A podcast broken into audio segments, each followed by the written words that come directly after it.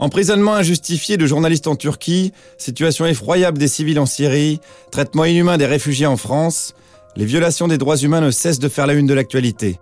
Alors quels sont ces fameux droits si souvent invoqués et si rarement respectés? Il était une fois la Déclaration universelle des droits de l'homme. Au lendemain de la Seconde Guerre mondiale, pour qu'on bascule plus jamais dans une telle barbarie, la communauté internationale a décidé d'élaborer un texte sur les droits communs à toutes et à tous. Un texte qui s'impose à tous les États, et qui protège tous les êtres humains contre toutes les discriminations.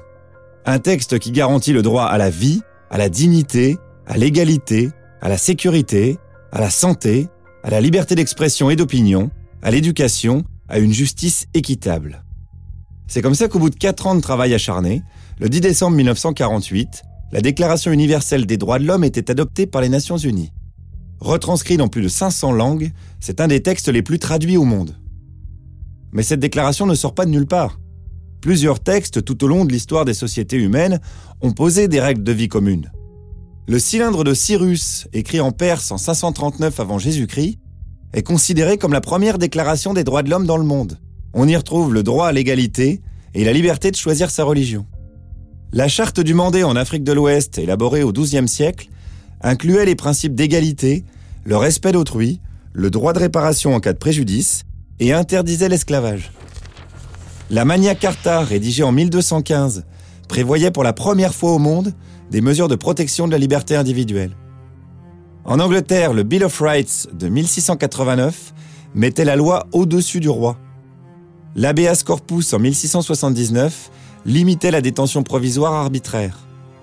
Le 4 juillet 1776, la déclaration d'indépendance des États-Unis consacrait les principes de droits inaliénables des individus d'égalité des hommes, de respect de l'opinion, de l'humanité et proclamait le droit à la recherche du bonheur. En 1789, en France, c'est la Déclaration des droits de l'homme et du citoyen qui définissait à nouveau les droits de l'homme comme inaliénables, fondamentaux et naturels. Ils étaient accordés aux hommes du simple fait de leur existence. D'ailleurs, on parle de droits de l'homme ou de droits humains? Avant d'aller plus loin, un petit aparté pour comprendre pourquoi il est important de faire la distinction entre droits de l'homme et droits humains. Les révolutionnaires français, dans leur déclaration, ont refusé d'accorder aux femmes les droits qu'ils accordaient aux hommes. En parlant de droits de l'homme, ils privaient donc la moitié de la population de ces droits. Même si ce n'est pas le cas de la Déclaration universelle des droits de l'homme de 1948, l'expression droit de l'homme conserve une certaine ambiguïté. C'est pourquoi à Amnesty International, parmi d'autres organisations, nous avons choisi d'utiliser en français l'expression droits humains depuis 1997. Alors quels sont précisément ces droits? Ces droits, regroupés en 30 articles, assurent la protection fondamentale de la personne et de sa dignité. Le but de l'ensemble de ces droits est la protection fondamentale de la personne humaine et de sa dignité, en temps de paix comme en temps de guerre, et quel que soit le régime politique d'un État. Le premier article est le plus connu. Tous les êtres humains naissent libres et égaux en dignité et en droit. Ces droits sont répartis entre la première, la deuxième et la troisième génération. Les droits de la première génération, ou droits civils et politiques, remontent aux déclarations des droits de l'homme de la fin du XVIIIe siècle. Ils sont énoncés pour permettre à chacune et chacun de se défendre contre les abus des États. On y retrouve la liberté d'opinion, d'expression, de pensée, de religion, le droit des minorités, l'interdiction des discriminations, de la torture, de l'esclavage.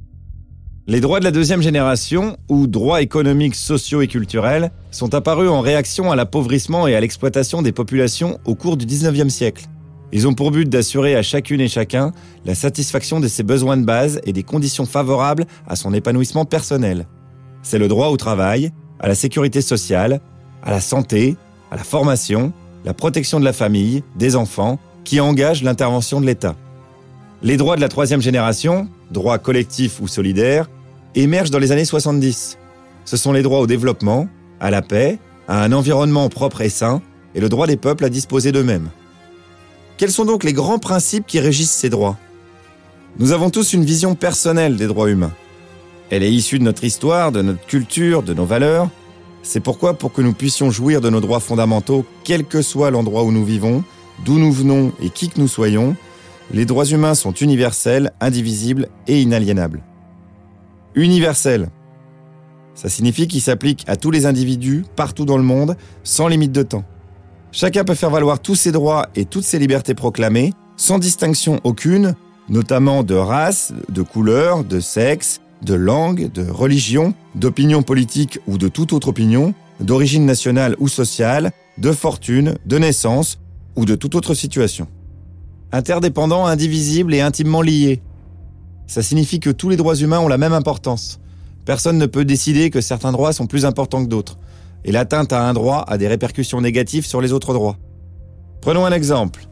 Si t'as pas de maison, donc tu dors dans la rue, tu dors mal, t'as froid, tu risques de te faire agresser, tu tombes malade, si t'es un enfant, tu vas pas à l'école, si t'es un adulte, tu trouves pas de travail.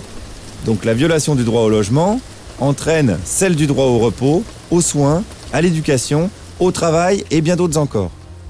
Inaliénable ou inné Ça signifie que les droits humains ne peuvent pas être retirés. En aucune circonstance, pas même dans des situations d'urgence ou en temps de guerre. Ils sont inséparables de l'existence de l'homme qui les possède dès sa naissance, du simple fait d'être un être humain. Où en sommes-nous aujourd'hui? On peut se réjouir. Au XXe siècle, de nombreux progrès ont été réalisés. La peine de mort est abolie dans un nombre croissant de pays, des instances internationales comme la Cour pénale internationale sont mises en place, le traité sur le commerce des armes permet un contrôle de plus en plus efficace, le mariage pour tous devient légal dans certains pays, et de plus en plus de gens ont conscience qu'il est impensable de vivre comme si ce qui se passe à l'autre bout du monde ne nous concernait pas. Bon, on se réjouit pas trop longtemps non plus, parce que malheureusement, dans de nombreuses parties du monde également, des personnes sont emprisonnées ou tuées pour leur opinion, la torture est encore pratiquée, des millions de gens subissent des discriminations en raison de leur couleur de peau, de leur religion, de leur sexe, des milliers de personnes fuient quotidiennement des pays en guerre sans trouver l'asile et la protection qui leur est due dans d'autres pays. Il faut bien comprendre que la Déclaration universelle des droits de l'homme est un idéal, un fabuleux idéal à atteindre par les nations et les peuples qui s'y engagent moralement. C'est pas un texte de loi, c'est un texte non contraignant qui n'est pas valable devant un tribunal. Alors qu'est-ce qu'on peut faire pour que cet idéal devienne une réalité? Faire triompher l'idéal des droits universels, c'est une affaire de conscience collective et de responsabilité de chacune et de chacun d'entre nous pour le bien de tous. C'est un fait, la déclaration est contestée et attaquée tous les jours. Elle n'est pas respectée dans sa globalité, alors que chaque violation nous fait courir le risque de plonger dans la barbarie. Alors oui, n'ayons pas peur de refuser toutes les dérives, sans exception. Si on subit une discrimination parce qu'on est différent, c'est inadmissible. Si quelqu'un est arrêté sans raison, c'est inadmissible. Si quelqu'un est battu dans un commissariat, c'est inadmissible. Si un enfant ne peut pas aller à l'école parce qu'il est rome, c'est inadmissible. Au niveau national, le rôle des États est bien entendu primordial. Ils doivent veiller à ce que toutes les personnes qui dépendent de leur juridiction bénéficient effectivement des droits garantis par le texte. Pour participer activement à l'application de cet idéal, beaucoup ont traduit ce texte international dans leur loi nationale. Cependant, il faut rester attentif car certains gouvernements, au nom de leur culture, ont adopté des lois nationales en contradiction avec des principes relevant de droits fondamentaux. Par exemple, les lois qui condamnent l'homosexualité. Parfois même, la déclaration sert d'excuse à des décisions qui la contredisent. C'est par exemple le cas de l'ouverture de la tristement célèbre prison de Guantanamo, ou plus globalement des lois dites antiterroristes. Pour faire front à la menace terroriste, de nombreux États n'hésitent pas à limiter des libertés fondamentales. Au niveau international, il est essentiel de traduire en justice les auteurs de violations des droits humains. Sans justice, la paix et le respect des droits fondamentaux sont impossibles. Tant que les auteurs de crimes font ce qu'ils veulent sans jamais être punis, des enfants continueront d'être recrutés pour faire la guerre, des femmes seront violées et maltraitées, des villages entiers continueront d'être pillés et saccagés. Et pour que les victimes obtiennent réparation, il faut que les préjudices causés soient reconnus par la justice. Il existe aussi de nombreuses conventions qui ont été signées pour compléter et renforcer la déclaration. Des textes à portée universelle et à valeur juridique qui permettent de protéger un groupe particulier de personnes, comme les femmes, les enfants ou les migrants, ou de pallier une situation particulière. Lutte contre la torture, discrimination raciale. Le chemin est encore long avant que cet idéal devienne une évidence. Chaque pas accompli, chaque victoire obtenue nous en rapproche. Chacun d'entre nous peut devenir un acteur essentiel de cette évolution. Pour cela, il suffit jour après jour de s'engager en revendiquant haut et fort la liberté d'expression, en manifestant ou en signant des pétitions, en partageant des informations, en refusant systématiquement toutes les discriminations.